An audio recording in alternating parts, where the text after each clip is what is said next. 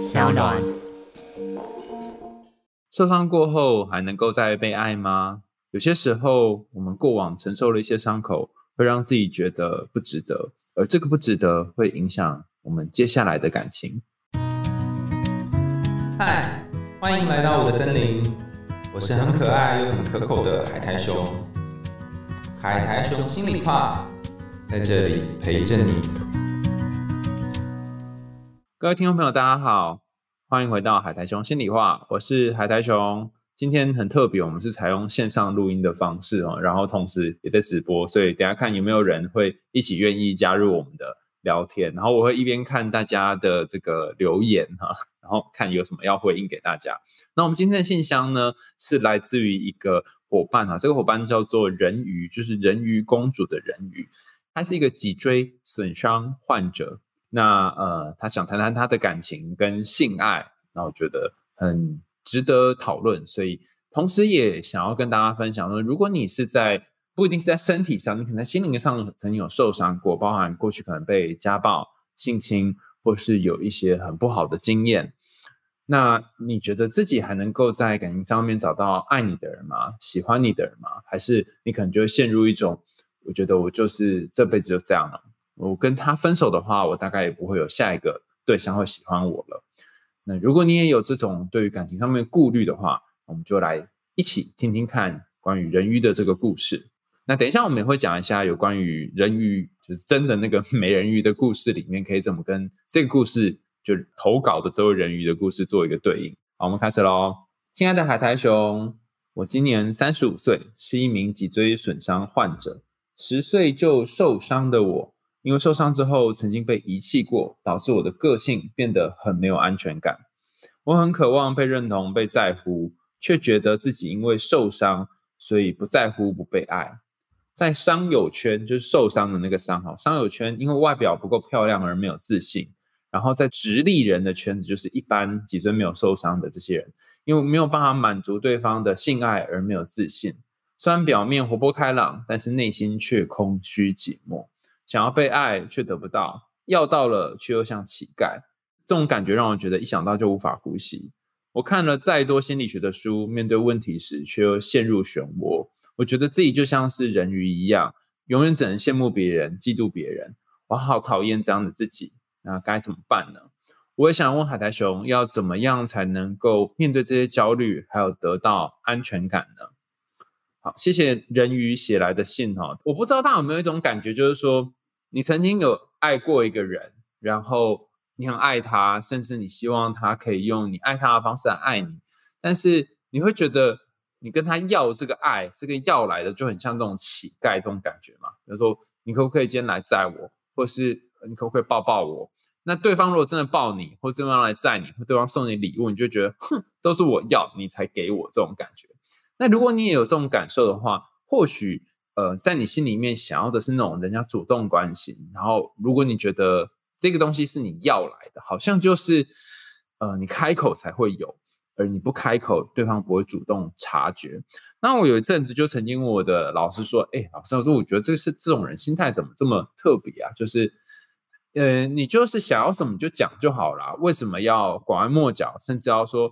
嘴巴上面说？”你你你不要来没关系，我我真的没差。但是心里面就是对方如果真的没来的话，又会觉得哦，他果然不在乎。为什么要这样子讲一个相反的话呢？那时候老师跟我说哈，呃，其实这有很多个层面可以看哦。第一种情况是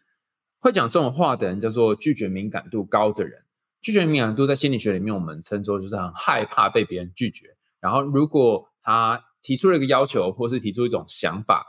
想说，哎，那我觉得这这个电影很好看，或是这部电影给我很多的启发。然后讲完之后呢，对方就说，啊，没有啊，我觉得也觉得还好啊，个废片一部啊，那他可能就觉得很受伤。讲起来像是玻璃心了哈，但实际上就是他会很在意其他人的评价。那这种人呢，你要他提出要求，或要他跟别人说他想要什么，那这个过程本身他就会觉得压力很大。那另外一个可以看的层面就是。其实除了害怕被拒绝之外，这些人也会害怕一件事情，就是害怕都是开口才能得到。那他们其实内心真正希望是我不开口也能得到。那什么叫做我不开口也能得到呢？呃，讲到客体关系哈，早期跟家人或是父母，或是照顾你长大这些人啊的关系，其实你很小很小的时候，你可能稍微哭一下，家人就会给你奶嘴，或是你突然叫一下，然后他们说哦你怎么了，就会很敏感的观察到你的状况。那有些时候你不哭不闹，然后自己不小心尿布湿了，或者是呃把东西打翻了，他们也会观察你，然后也会知道说你有需要什么。可如果你小时候有很长一段时间是没有受到这些照顾的，你可能就会觉得天哪，呃，果然我在这边尿湿了裤子，或者是在这边大哭大闹，都不会有人来关心我。那等到长大之后，可能这个小时候的匮乏，或是以前发生过事情再次涌上心头，你就会好希望你可以重演小时候的情境，就是如果我没有讲。那你能不能够看到我的需求？甚至很多人在感情里面一开始是因为对方可以看见我还没说出来的时候的需求，他了解我，所以我才会愿意跟他在一起，我才会想跟他在一起，因为他很懂我，他能看透我的心，所以我就觉得哦，这个人好温柔，我好喜欢他哦。但这样长久下来呢，就会面临一个问题，因为感情关系跟在父母或是跟小时候家人照顾你这个状况其实是不一样的。小时候因为你呃可能各方面能力哈生活的能力都还不足够，所以你会需要一个大人照顾。但心理学研究发现，当你在一段感情关系当中的时候，其实你有时候会是当小孩，有时候会当大人。不止你可以被照顾，你也可以照顾对方。在这样的情况下，如果你 always 都是等待对方的照顾，你就会陷入一种啊我想要被爱但得不到，然后。我好像要来的都是那种开口才有的温柔。那有没有可以想过反过来的做法？就是，哎，你去照顾别人，或者是你去关心别人呢？有没有这样的一种可能呢？好，那如果你可以做这种事情的话，你就可以当这个主动的角色。在刚刚我们在谈这件事情的过程当中呢，人鱼提到了一个状况，就是说，因为他十几岁就受伤，而且再加上他受伤曾经被遗弃。导致他变得非常非常没有安全感，然后也很渴望被认同、被在乎。我不晓得有没有人有类似的经验，是我也想要被在乎，我也想要被认同，可是我又很害怕没有人认同我，很害怕没有人在乎我，就是这种很矛盾的感觉。你可能在人群当中，你会希望人家看到你，但是又不想要人家看到你。你可能希望这个人可以爱你，但是他真的爱你的时候，你又会担心他是真的爱你吗？还是只是呃？还没有看到你真实的面貌。我先跟大家分享一下人鱼公主的故事哈。如果大家有兴趣，可以去听我们前几集的这个海苔熊心里话。那我们有一集讲到人鱼公主的故事，大家有印象吗？就是人鱼公主她为什么会上岸呢？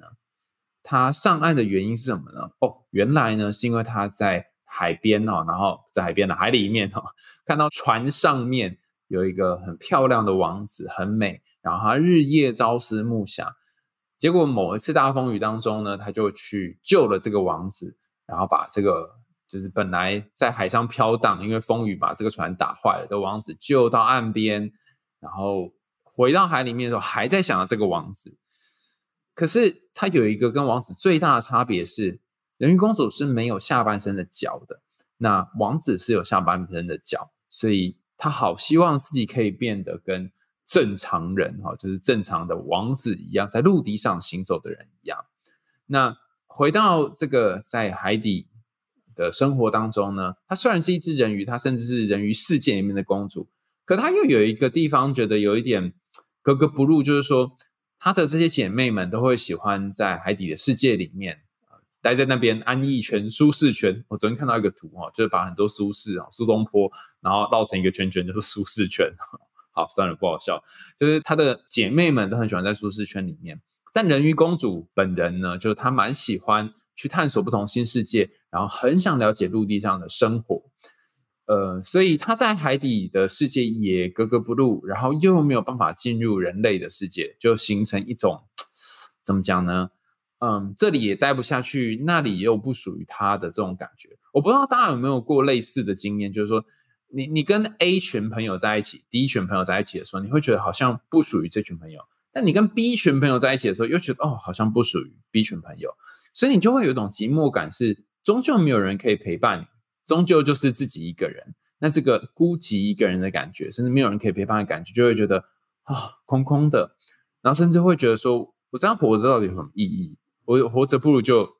就就去死好了，因为我身边没有任何一个人可以让我有一种归属的感觉。好，基本上人鱼公主呢，她这个故事的开端就是这样的一个处境，她处在一个呃想要有一点不同，想要一点改变，想要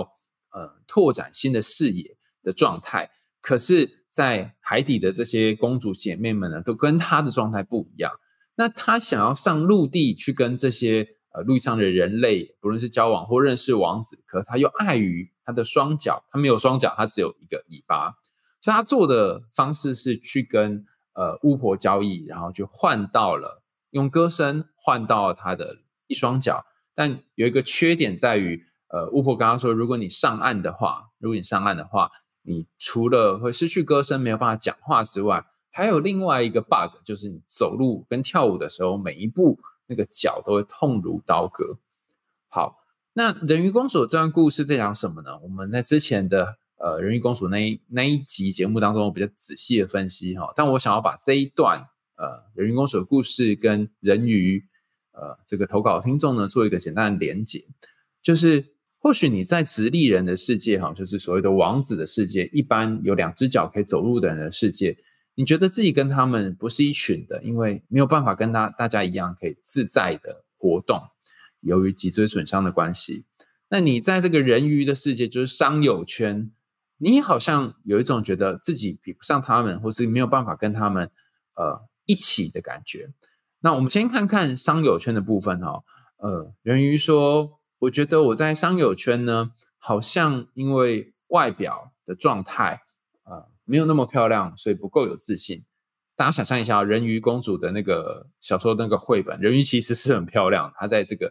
呃人鱼圈里面其实是很美的一位公主。那如果你的外表没有自信，在商友圈里面没有办法得到大家的认同跟喜欢，然后在正常人就是这个。陆地上面这些人的圈，又好像没有办法跟大家一样可以自在的活动。其实你就会觉得，哈，到底哪里属于我？没有一个地方属于我的样子。如果是按照以前呢，就是比较古早的这些，嗯，心理学，从弗洛伊德啊，然后阿德勒、啊、荣格这个路线一路往下，他可能就会观察，或者是去讨论你的早期的经验。就像我们故事的一开始谈到，哦，那你以前受过什么伤啊？哈啊，所以你才会觉得很糟糕啊？哈。那有这些顿悟之后呢，或许你对人生的看法就有点不一样。但今天我想要跟大家谈一个比较不同的路线哦，就是当然关注在过去的这些痛苦或创伤是一个做法，但还有一些做法是有没有可能你呃不要只想着自己很糟糕，还会不会有人爱你，而是你想着对自己虽然很糟糕，但有没有一些还不错的地方，同时也是可以被别人爱的。这件事情有点吊诡哈，就是你你你不否认你本来就是一个糟糕的人，但是你同时也发现这个糟糕底下有没有一些你擅长的，或是你厉害的，或你觉得很棒的东西。举个例子来说，你可能外表不出众，但是你可能是一个呃很谦虚，然后很会礼让别人的人。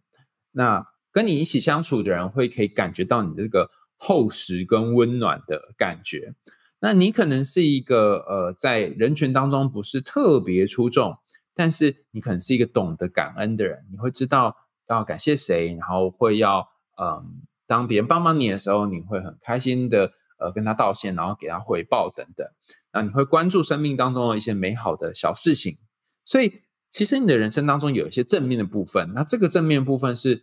专属于你的，可能别人身上都不会有，但你身上特别有的。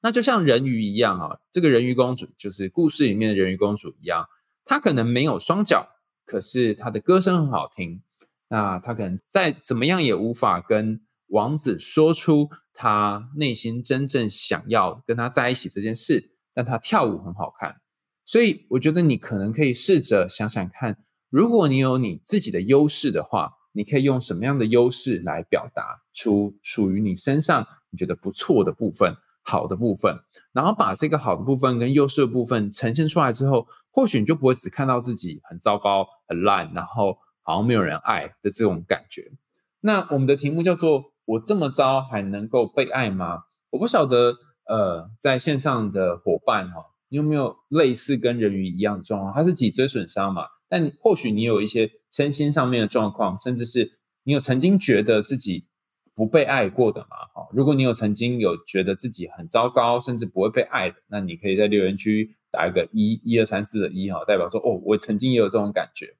那你们也可以说说看，就是那个不被爱的感觉是什么？就我觉得我好像没有被爱，或是我这辈子应该是不会被爱了，那是什么感觉啊？比方说，我曾经遇过朋友告诉我说，呃，他因为小时候有过很严重的这个创伤。那严重的创伤是几乎是平常吃饭的时候没有办法好好吃饭，然后只要在吃饭的时候呢，就会呃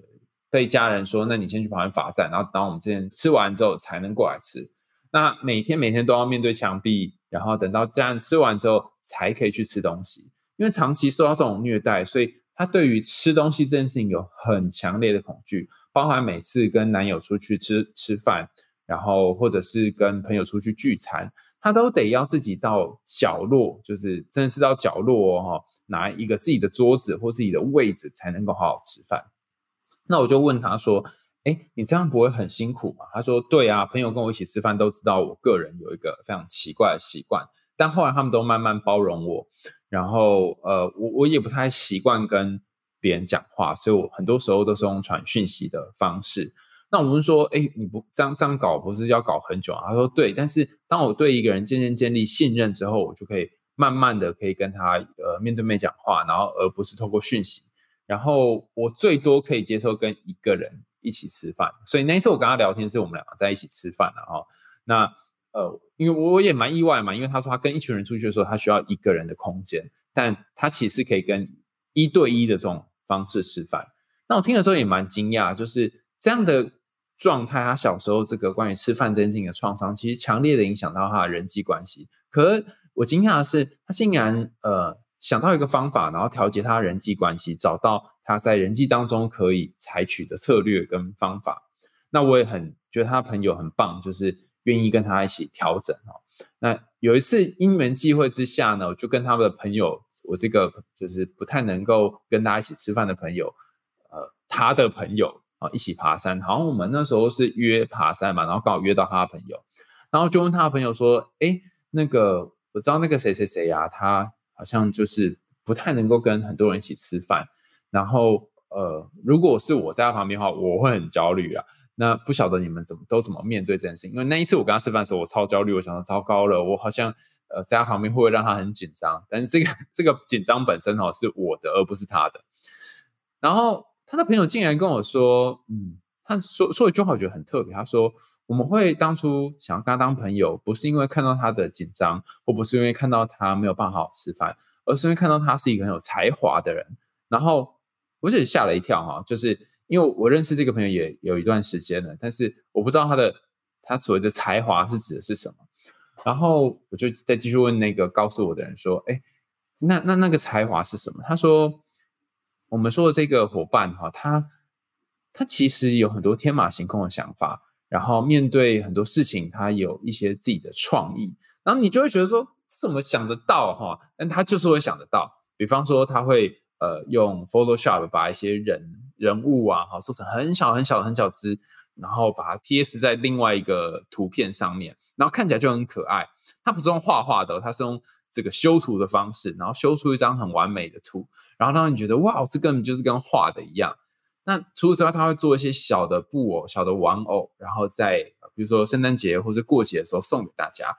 那他觉得这个朋友除了是一个非常细心的人之外，也是一个很体贴，然后很能够去想一些鬼灵精怪的东西。比如说，他曾经有一次把他的脚踏车改了很像一头。像一头羚羊的这个形状，而且改的非常非常漂亮。大家可以想象吗？前面就是牛角弄成那个白色，然后尖尖的，然后呃后面的那个椅椅子是有削的，我不知道他是怎么做的，就是就是真的削了某一种特殊的形状。总之，他觉得这个朋友他有很多才华、很多创意，然后是一般人没有的。那他们也很享受跟这个有才华、创意的朋友一起相处。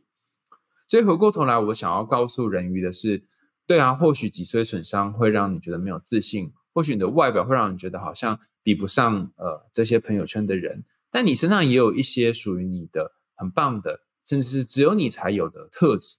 那从正向心理学的角度来看呢，这个我们就叫做 strength，就是优势。有没有什么能力或优势是你专属的、特别的、厉害的东西？那在这里，我也想要跟大家分享另外一个正向心理学的概念哈。前阵子我去上那个呃亚洲六色积木的培训课程啊，简单的说，它就是用呃六块不同颜色的积木，红橙黄绿，然后深蓝浅蓝啊，这六个不同积木，再加上一些德宝，大家有听过德宝吗？就是那个大块的乐高积木哈，给年纪比较小的小朋友玩，就是比较不会吃进去肚子里面那种很大块乐高积木，用这些来去。呃，带一些活动啦，然后协助我们探索自己内在，然后也建立一些良好的人际关系互动。反正它就是一个辅导与智商或者企业训练的美材。那在上那个课的时候，我记得好像是韩佩玲跟肖兆奇老师呢，就跟我们分享，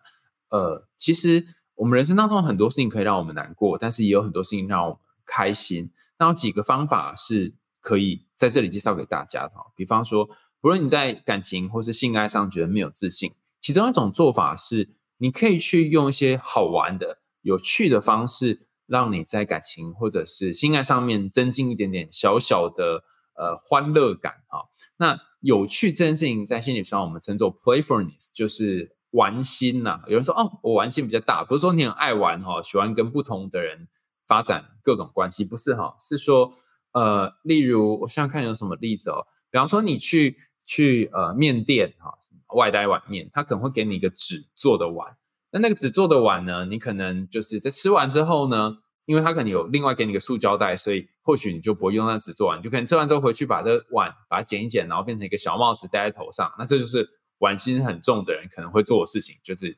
有点天真，有点好玩。那还有一种就是，我不知道大家有没有印象，如果你去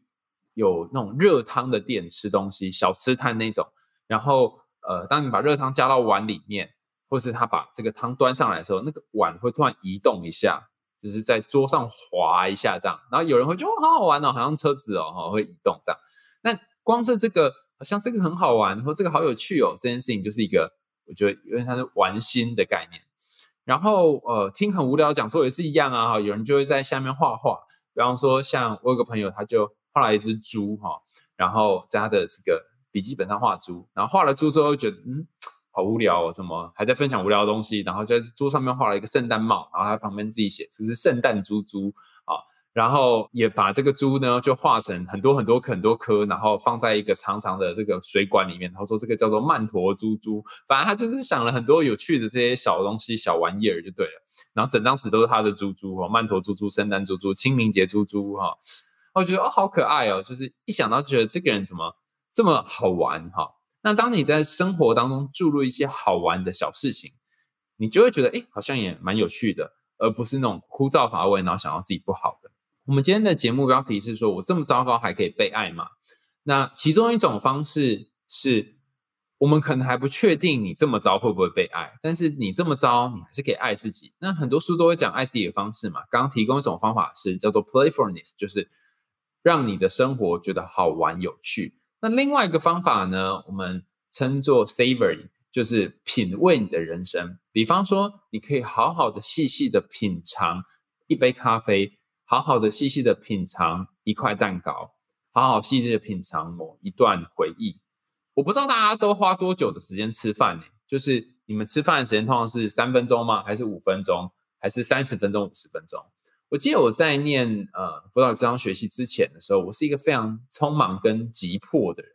对我来讲，吃饭就是一个 浪浪费时间的事，所以我都要三分钟或五分钟之内就把饭吃完。我记得我有一次还写，我最得意的事情是可以在五分钟内吃完咖喱饭。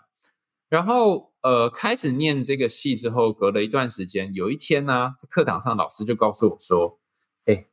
那个我觉得哈，你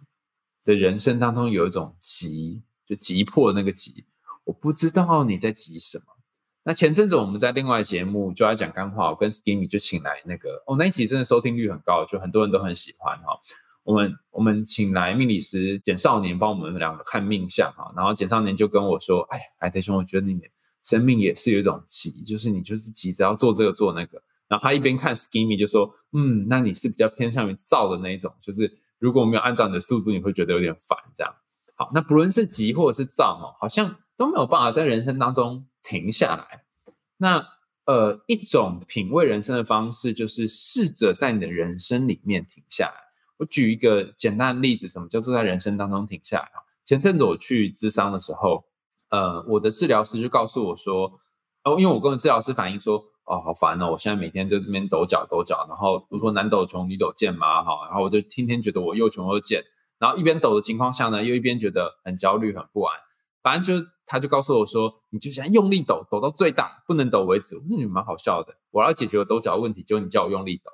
然后我就很用力、很用力、很用力、很用力的抖。抖完之后呢，他就问我说：“你刚在这个抖的过程当中，你的感觉是什么？”然后我就跟他说：“我有一种快马加鞭，然后觉得很焦虑，很想要赶快完成一件事情的感觉。”他说：“对啊，或许你的身体就是要透过这个抖、这个震动，让你进入某一种要工作，或者是进入某一种呃可以不要停下来的模式。”然后我就说：“可我真的很累啊，我两只脚超酸，大小腿都很酸。”他说：“好啊，那不然我们来试试看不抖好了。”他说：“叫我调整呼吸，然后把两只脚的脚底板放在地板上，然后是整只脚哦，从呃脚的大拇指到脚的脚跟，整个都贴在地板上。然后他邀请我做这件事情，做一段时间，感觉一下怎么样？就我做两秒我就受不了，就好想要赶快开始抖，因为觉得哦好紧张，好紧张哦。但是我就尽量试着让自己两只脚踩地板上，然后调整一下呼吸。我发现一件事，诶就当我两脚踩到地板上的时候。”我会有一种比较踏实的感觉，包括我现在也是两脚踩到地板上哈，然后就有一种鸡皮疙瘩涌现的感受。就如果你让自己的两只脚可以 grounding 啊，就踏在地板上，这个安稳的感觉，其实会让你比较能够定下来，然后了解一下自己内在的状态是什么。所以其实我蛮建议人鱼的，就不论是从身体上，或者是品味人生上，甚至是在生活当中加入一些乐玩有趣的东西在里面。或许暂时没有办法改变你的人际关系，但可能可以让你对于自己的生活或者自己的状态有比较正面一点、比较开心一点，或者也不一定要都开心呐，就是比较呃不那么负面的理解。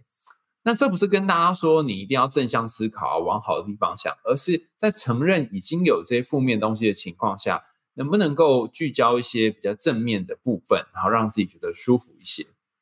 好。回到最后，呃，人鱼问的问题，他说：“可是我这个脊椎有这样的状况，所以我在性爱上都没有办法满足对方，甚至会觉得啊，好像我永远都没有办法像正常一样做爱，那怎么办呢？哈，呃，其实以性爱满意度来说，它可能跟很多东西都有关，包含它可能跟性交的行为、整个抽插过程有关，它也可能跟前戏有关，它也可能跟你在这段关系当中，你跟对方的亲密感受有关。”那我这里提出三个要素供大家参考，就是有关于性爱的部分。你要在一段关系当中得到很爽或是很舒服的感觉，到底取决于什么要素呢？哈，第一个要素就是你可能要跟对方有一种亲近的感受，在心理学里面我们称作 intimacy，就是你会觉得跟他在一起，你不需要去武装自己，然后跟他有一种很靠近的感觉。这个靠近可能是指呃身体上的靠近，或心灵上面靠近。另外一个叫做投入感，你在做爱过程当中，你有没有一种投入，然后整个浑然忘我的感觉？呃，心理学说什么心流经验嘛？做爱做到有一种心流经验，你有投入吗？还是你在担心说自己表现不好？然后最后一个就是趣味感，会不会觉得有趣好玩？那刚刚那个有趣好玩已经讲过了嘛？在生活当中可以实践有趣好玩，你也可以在做爱的时候实践有趣好玩。比方说，有的人会拿手指哈，就在对方身上滚动。然后在对方身上走，说：“哦，我现在要来爬这个山哈，我现在要在这个呃你的肩膀上面休息，这样哈，就有点幼稚，但是又有点有趣，这样。好，那其中我要特别讲投入感哈，呃，我们可能可以透过一些小游戏，然后来增加趣味感，可以透过你跟他感情的建立，然后增加亲密感。那投入感要怎么增加呢？哈，呃，在心理学的研究里面，至少提到一个重要的概念，就是。如果你希望你跟对方的性爱可以更投入的话，那第一步呢是要先减少焦虑。例如，如果你每次在跟他做，你都担心自己的长度、粗度，或者在担心自己跟他呃能不能让他高潮，或是你能不能自己高潮等等，这些就会让你非常非常的焦虑。那减低这个焦虑是让你们关系变得开心，或者是让你们这个性爱过程变得自在的一个重要关键。所以你要先让自己的心情平稳下来。然后让自己的焦虑减缓一些，那再进入这个状况可能会好一点。那讲起来很简单嘛，要怎么样减低自己在做爱的焦虑呢？甚至是永远都觉得自己好像会比不上实力人，在商友圈里面外貌比不上别人？呃，其中一种做法就是你可以直接对于你在意的事情做修改，比方说，嗯，的确外貌不出众，但我们有可能透过化妆或是各种方式来调整我的外貌呢？那如果有可能的话，我想要变成什么样风格的人呢？通常就会去找一些杂志啊，或者是这个网络上面一些完美的照片，然后去试着把它改成它的样子，跟呃按照它的方式去做修整。呃，我曾经认识一个忧郁症很长时间的女孩哈，那我最近发现哈，她呃打扮呢变得比以前更用心，然后有一天就跟她说，哇，我怎么觉得你今天的这个妆好漂亮哦，就很不会讲话，应该说她很漂亮，不是说她妆很漂亮。但是就我就发自内心真的想这样说嘛，说哎，你怎么跟前阵子化妆很不一样？她说哦，因为我参考了某某某某一个网美她的化妆的方式哦，你也有发现哦，真开心哦。就我发现了她好像是一个新的打扮，然后他喜欢被发现这件事情。然后有趣的是，他就开始练习不同的妆感。然后呃，一开始他本来是一个很没有自信的、很忧郁的人，那后来慢慢慢慢从化妆当中找到自己喜欢的跟。擅长的呃，擅长嘛，应该适合的妆，然后也因为在外外表上面的自信增加了。虽然他并不是那种长得美若天仙的人，可是因为这样开始有一些人追求，有些人喜欢他，然后渐渐的他找到属于他自己的市场。所以我觉得，不论你是呃身心灵有受伤的患者，或者是你是所谓的健康的一般人啊，